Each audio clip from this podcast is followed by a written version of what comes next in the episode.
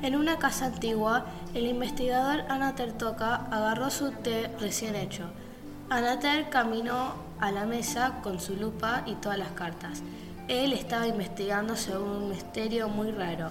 Antes de sentarse en la silla, tomó un sorbo del té y se sentó mareado en la silla de madera y atravesó la silla y el piso y salió por la pared.